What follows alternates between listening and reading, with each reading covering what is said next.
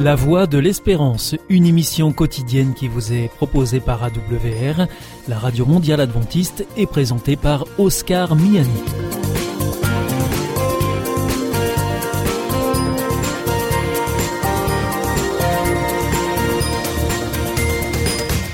Merci de votre fidélité à la Voix de l'Espérance à travers les ondes, par Internet sur www.awr.org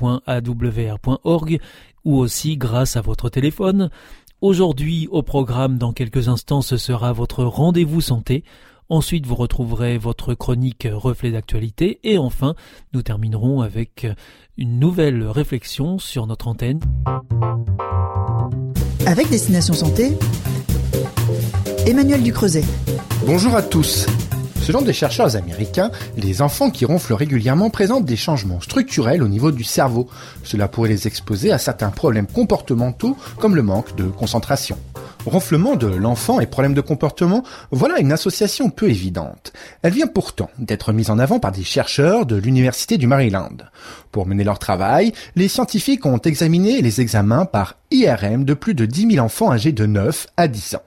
Ils ont constaté que les enfants qui ronflaient régulièrement, à savoir trois fois ou plus par semaine, comme le rapportaient leurs parents, étaient plus susceptibles d'avoir une matière grise plus fine dans plusieurs régions des lobes frontaux de leur cerveau. Ces zones sont impliquées dans les capacités de raisonnement et le contrôle des impulsions. Ainsi, les troubles respiratoires du sommeil, comme l'apnée du sommeil, étaient bien associés à certains problèmes de comportement, comme un manque de concentration, des troubles d'apprentissage et des comportements impulsifs. Pour les auteurs, les parents doivent donc être particulièrement vigilants aux nuits de leurs enfants, surtout qu'une ablation des amygdales et une opération des végétations peuvent aider à régler les problèmes des ronflements. Nous savons que le cerveau a la capacité de se réparer, en particulier chez les enfants, expliquent les auteurs. Donc un traitement rapide des troubles respiratoires obstructifs du sommeil peut atténuer ces changements cérébraux.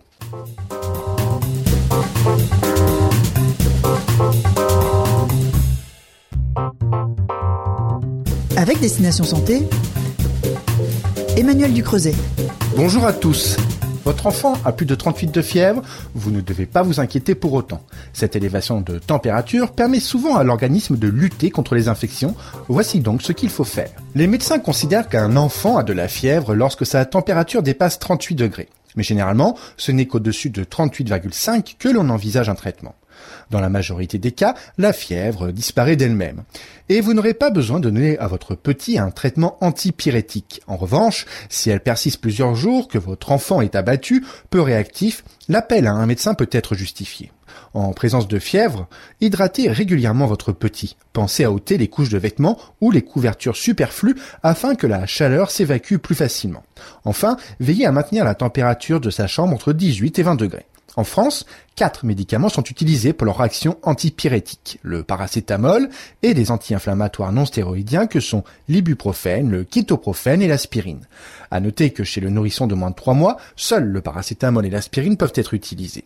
Veillez surtout à bien respecter les doses et les délais entre les prises et ne donnez qu'un seul médicament à votre enfant. Un dernier point, en cas de suspicion de varicelle, utilisez exclusivement du paracétamol et à la moindre question, interrogez votre pharmacien sur les précautions d'emploi, les doses et le nombre de prises quotidiennes.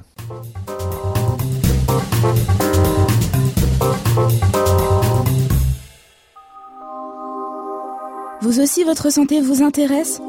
Alors si vous souhaitez en savoir plus, demandez-nous l'ouvrage Santé et bien-être des éditions Vie et Santé.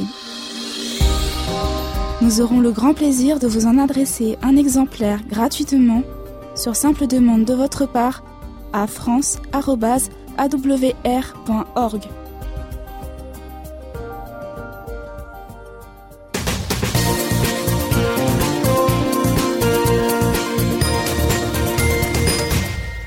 Vous êtes toujours à l'écoute de la Radio Mondiale Adventiste et c'est votre émission La Voix de l'Espérance qui vous est présentée par Oscar Miani et toute l'équipe pour vous accompagner jour après jour. Si vous souhaitez avoir notre grille des programmes ou bien si vous voulez vous adresser à nos invités, eh bien c'est très simple, il vous suffit de nous le faire savoir, soit depuis notre site internet sur www.awr.org ou alors par courrier à IEBC, La Voix de l'Espérance, boîte postale 100 77 193 Damary Lélis Cedex.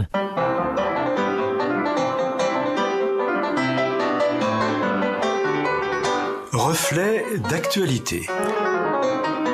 Une approche chrétienne de l'actualité de la semaine.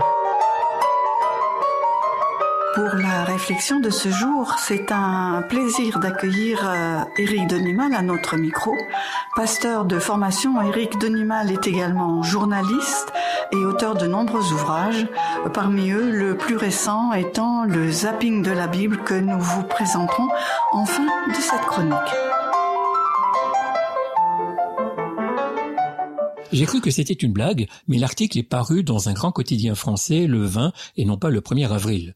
Selon une enquête de l'IFOP, près de deux tiers des Français croiraient au monde occulte, à la sorcellerie, à la puissance des marabouts et autres devins. Dans une France sceptique de tout, non seulement les croyances que l'on attribue généralement au Moyen Âge sont toujours présentes, mais la pandémie en aurait augmenté l'influence et l'audience. C'est en tout cas ce que déclare une maîtresse de l'occulte qui possède un cabinet réputé à Paris. Elle signale que sa clientèle a décuplé ces derniers mois. Dominique Camus, ethnologue spécialiste de la question, estime qu'il y a dans notre cher pays rationnel, ébloui de ses lumières et foncièrement laïque, pour ne pas dire athée, il y a dans notre pays donc cinq sorciers par canton, rien qu'en Bretagne, région très catholique par ailleurs. Il ajoute que le chiffre d'affaires des magnétiseurs est supérieur à celui des médecins généralistes. Persuadés qu'il y a des envoûtements, des malédictions, des sorts jetés sur leur personne, quantité de gens se ruinent en rituels étranges, extravagants et souvent inutiles. Les arnaques sont extrêmement nombreuses dans ce domaine et des centaines voire des milliers de personnes sont escroquées chaque année. L'article auquel je fais référence énumère plusieurs exemples de personnes victimes de médiums ou de marabouts, lesquels ont su détourner des sommes faramineuses en imposant à leurs adeptes des recettes tellement ridicules que l'on se demande comment une personne sensée peut y croire encore. Il existe un Institut national des arts divinatoires, et oui, un Institut national des arts divinatoires tout à fait officiel, qui prétend certifier les vrais sorciers, professionnels de l'ésotérisme, et dénoncer les faux, les escrocs. Mais il est difficile de faire la différence entre le vrai, qui ne peut rien promettre, et le faux qui promet, mais qui ne tient pas ses promesses. Dans le temps, une loi punissait l'exercice des arts divinatoires, mais cette loi a été abrogée en 1994. Telle victime avoue une décennie d'économie volée à cause de ma stupidité. Une autre déclare Quel idiote je suis. Un troisième, dépouillé de trente mille euros en quelques mois, Comment ai-je pu être aussi naïf? À ces escroqueries profitant de l'incrédulité des gens s'ajoutent les manipulations mentales et les dérives sectaires, lesquelles aujourd'hui sont dans le collimateur du gouvernement et c'est sans doute heureux. Mais mais quand le gouvernement veut protéger la population de ces truands, il met dans le même sac les marabouts douteux, les nouveaux gourous extrémistes de l'alimentation, les exorcistes islamiques et les sectes évangéliques. C'est la politique du fourre-tout si chère à ceux qui veulent être précis. Fini ma sorcière bien-aimée, c'est l'ouverture de la chasse. La chasse aux sorcières, bien sûr. Mais laissons ce sujet de côté pour le moment pour n'évoquer que la question de la crédulité des gens.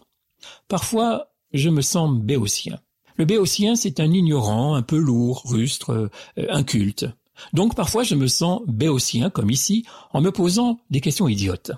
Comment peut-on croire en des sorciers, des marabouts et autres bonimenteurs jusqu'à abandonner tout raisonnement, toute logique, sa carte bleue et même sa dignité, et dans le même temps se méfier comme de la peste de l'Évangile? Quand un chrétien tente de témoigner de sa foi, on le prend souvent pour un niais, pour euh, un imbécile dont la vision est limitée, passéiste, rétrograde. On refuse de croire ce qu'il croit en doutant que cela soit croyable. Quand une Église tente de partager le message qu'il a fait vivre en proposant des rencontres d'évangélisation, qui ne sont rien d'autre que des rencontres d'information sur l'Évangile, elle se voit taxée de prosélytisme dangereux et surtout, surtout, coupable de, de propager des croyances fausses, ineptes, insensées, arriérées et stupides. Tout cela au nom de l'intelligence et de la rationalité, mais ne s'agit-il pas ici d'intelligence et de rationalité sélective? Quelqu'un pourrait me dire euh, oui, mais en quoi le chrétien serait-il moins bonimenteur que tel gourou ou tel adepte occulte? Eh bien, celui-là, je répondrai, le chrétien construit sa foi sur un message écrit et accessible. Pas de mystère. Dès lors, pour savoir si on peut faire confiance ou pas à Jésus-Christ, il faut tout simplement lire l'Évangile. Seul, sans pression, sans autre contrôle que votre honnêteté intellectuelle, si vous lisez l'Évangile, le Nouveau Testament, et si vous interpellez sans médium, sans intermédiaire, le Dieu dont on parle dans ce livre ouvert à tous, vous percevrez très certainement le souffle de son esprit. Dès lors, vous vous serez approché du vrai Dieu en qui vous pourrez fonder votre confiance. Et c'est gratuit. C'est finalement peut-être parce que cette démarche est trop simple qu'on a tendance à ne pas y croire. Trop simple. Trop simple pour être vrai. Chiche. Ce que je sais, c'est que Dieu, le Dieu de la Bible, tient ses promesses et qu'il ne cherche pas à tromper. Je termine mon propos par une petite anecdote qui vous fera sans doute sourire, mais à laquelle il est bon de réfléchir. Un jour, j'étais abordé dans la rue par une femme style gitane, presque une caricature de la diseuse de bonne aventure. Elle m'a demandé, à brûle-pourpoint, Est-ce que tu veux connaître ton avenir et savoir ce qui va t'arriver bientôt? Interloqué, je lui demande Vous êtes euh, vraiment voyante? Oui, et ma mère l'était aussi. Soudain inspiré, je lui ai répondu Si vous étiez vraiment voyante, vous auriez su que j'allais vous dire non, ça ne m'intéresse pas. À bientôt.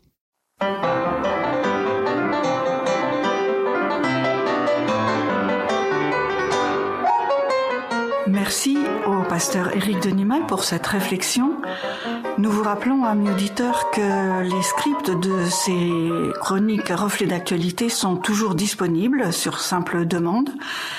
Et puis, comme promis, je vous rappelle ce livre récent d'Éric Denimal, Le zapping de la Bible. Alors, zapping, cela veut bien dire ce que ça veut dire, c'est-à-dire que vous passez d'une question à une autre, comme euh, qui aurait rédigé l'Ancien Testament, qu'est-ce que la Septante, qui sont les descendants d'Abraham, d'où viennent les grandes fêtes juives et chrétiennes? Eh bien, c'est à toutes ces questions et à bien d'autres que le zapping de la Bible répond grâce à Éric Denimal qui a fait pour nous un travail très fouillé. Vous trouverez cet ouvrage paru aux éditions Larousse dans toute bonne librairie, bien sûr. Et je vous rappelle que vous pouvez aussi nous contacter pour tout complément d'information. À bientôt. Hier ist Adventist World Radio, die Stimme der Hoffnung. Questa è la radio mondiale adventista. La voce della speranza.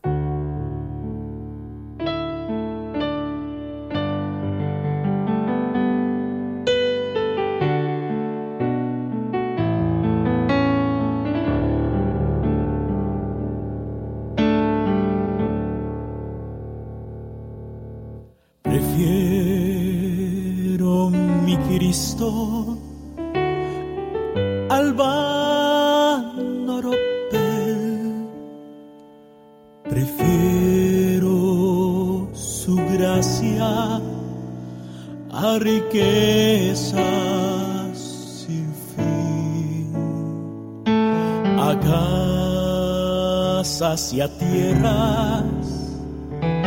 Prefiérole a él, será de mi alma fuerte paladín antes que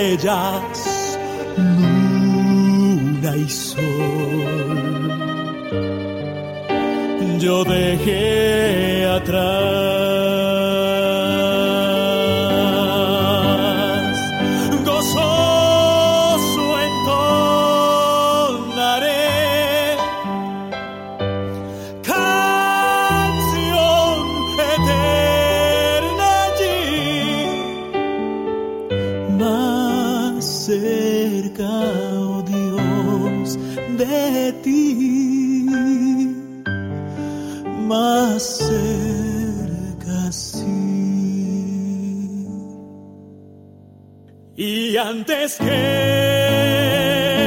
rey de cualquier nación y en pecado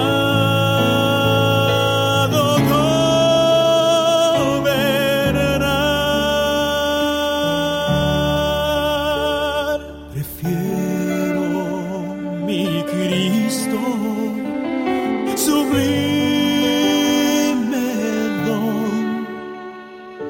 Aleluya.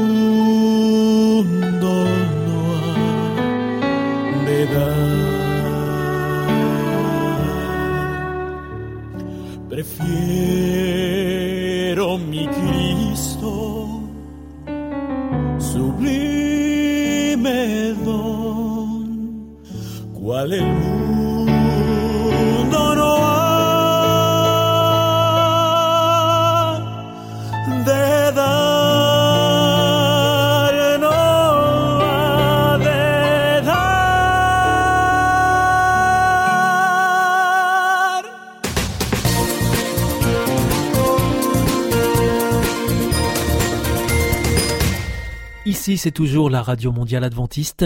Vous êtes à l'écoute de la Voix de l'Espérance avec Oscar Miani au micro et toute l'équipe. Bienvenue à vous qui venez de nous rejoindre. Vous nous suivez en ondes courtes sur les 6155 kHz dans la bande des 49 mètres, à 4h30 en temps universel. À 8h, c'est sur les 15145 kHz dans la bande des 19 mètres et à 20h sur les 9780 kHz dans la bande des 31 mètres que vous pouvez nous écouter. Et maintenant, je vous propose de poursuivre. Valeur ajoutée, une réflexion de Pierre Péchou sur ces qualités qui nous rendent riches pour le bien de tous.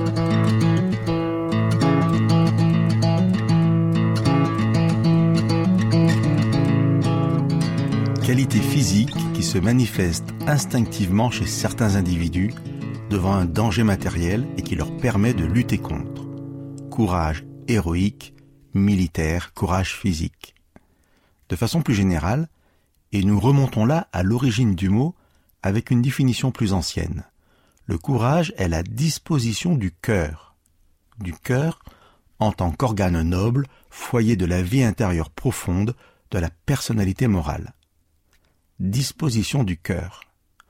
La racine du mot courage est d'ailleurs le mot cœur, et ces deux termes étaient synonymes au XVIIIe siècle par exemple. Je n'y citerai que ce vers très célèbre du Cid, dont Diègue s'adresse à son fils, car il veut que son honneur soit vengé, et il lui lance Rodrigue, as-tu du cœur? Je ne résiste pas au plaisir de vous partager la réponse du fils. Tout autre que mon père l'éprouverait sur l'heure. Telle est sa réaction puisque son père osait demander s'il était courageux. La fin de ce dialogue est aussi très connue. Elle s'achève par ce cri du père Va, cours, vole et nous venge. Disposition du cœur, donc, nous dépassons largement le cadre de la qualité physique de notre première définition. C'est de ce courage que j'aimerais parler aujourd'hui. Alors pas forcément qu'on aille tuer notre offenseur, bien sûr, mais ce courage qui nous rend capables de vivre les valeurs qui nous sont chères. Pour bien définir ce qu'est ce type de courage, j'aimerais vous partager cette maxime qui m'interpelle beaucoup. Il est plus facile d'être héros un jour que courageux toute une vie. Il semble que cette phrase soit en fait inspirée d'une pièce de théâtre, La volupté de l'honneur de Luigi Pirandello, prix Nobel de littérature en 1934. Il fait dire à son personnage dans la pièce, il est plus facile d'être héros qu'honnête homme. Héros, nous pouvons l'être une fois par hasard. Honnête homme, il faut l'être toujours. Il ne faudrait pas à ce stade ne pas reconnaître le courage de celui qui saute à l'eau pour secourir une personne qui se noie. Mais il est certain, heureusement, que l'on peut passer une vie entière sans être confronté à une situation aussi dramatique. Cependant, et je ne fais que rappeler l'évidence, nous sommes tous confrontés à la vie de chaque jour, à ce quotidien qui réclame cette noblesse du cœur dont nous parlions. Et je crois sincèrement que l'ouvrier qui se lève chaque matin, le parent qui prend soin de ses enfants chaque jour, font preuve d'un grand courage face aux difficultés du quotidien. Ces actes de courage ordinaires, nous pouvons tous en citer un grand nombre, simplement parce qu'à la différence de ces actes héroïques dont j'ai parlé, sauver quelqu'un de la noyade par exemple, nous sommes tous confrontés à ce courage que la vie nous réclame chaque jour pour relever chaque petit défi quotidien. En parlant de ça, je suis très admiratif de toutes ces personnes que je côtoie et qui doivent se débrouiller souvent seules face à leurs problématiques. Montrer du courage dans de telles circonstances relève pour moi souvent d'actes héroïques. Je côtoie des personnes qui n'ont plus de famille, et je ne parle pas seulement des personnes âgées, des étudiants qui doivent se débrouiller seuls, des mères célibataires, sans grand-mère ou grand-père pour prendre le relais de temps en temps, des veuves ou des veuves qui doivent réapprendre une vie qu'ils n'ont plus connue depuis des dizaines d'années, des étudiants sans personne pour les soutenir, tous ces malades qui n'ont jamais de visite. Plus généralement, toutes les épreuves de la vie que souvent l'on doit gérer seul. La liste est longue de tous ceux qui n'ont simplement personne pour partager le poids de leurs responsabilités. Ce ne sont que des exemples, mais bien sûr l'épreuve existe aussi pour les familles, et même si j'ai le privilège d'être entouré, la vie ne me réclame souvent pas moins de courage. La Bible, qui est par excellence un livre d'espérance et de soutien, nous offre énormément de promesses et d'assurances liées au courage. Je n'en citerai que deux, que Jésus a partagées avec ses disciples. Je ne les choisis pas par hasard, chacune, je crois, pouvant nous apporter beaucoup. La première nous révèle une œuvre accomplie par Jésus, parce que nous aurions été incapables de la réaliser nous-mêmes. Je n'ai évidemment pas le temps dans ce partage d'en expliquer la Genèse et comment Jésus a pu réaliser cette promesse. Mais voici ce qu'il dit à ses disciples lors de son testament spirituel avant de les quitter. Vous connaîtrez la détresse, mais courage, moi, j'ai vaincu le monde. Même sans rentrer dans les détails donc, Jésus nous dit qu'il nous faudra du courage au quotidien pour relever les défis de chaque jour, mais qu'au final, la bataille est déjà gagnée. La seconde citation de Jésus, qui s'inscrit bien sûr dans un épisode précis avec ses disciples, est la suivante. Courage, c'est moi, n'ayez pas peur.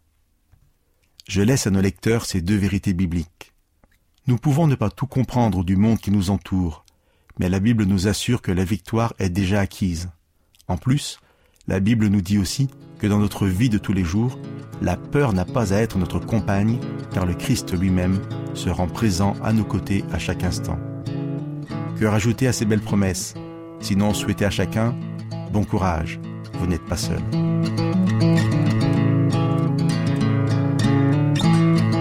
C'était Valeur ajoutée, une réflexion de Pierre Péchaud. Connaissez-vous la vie, la vraie? Vous aspirez à ce que la vôtre soit meilleure?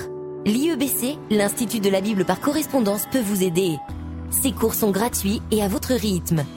Retrouvez-nous vite sur www.iebc.org et vous verrez, votre vie va changer. Parce que croire, c'est la vie. Si vous souhaitez réécouter ce programme ou bien le partager avec euh, vos amis, retrouvez-nous sur www.awr.org.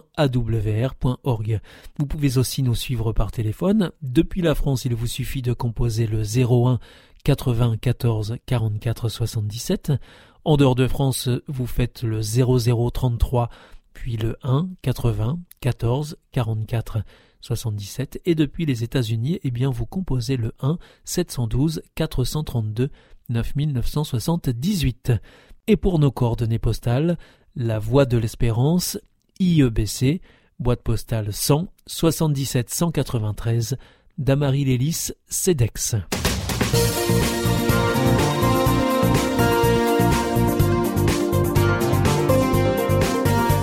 Votre émission est pour aujourd'hui terminée. Vous écoutiez la Radio Mondiale Adventiste et c'était La Voix de l'Espérance. Vous étiez en compagnie d'Oscar Miani. Nous vous donnons rendez-vous demain à la même heure pour votre nouveau programme. Au revoir.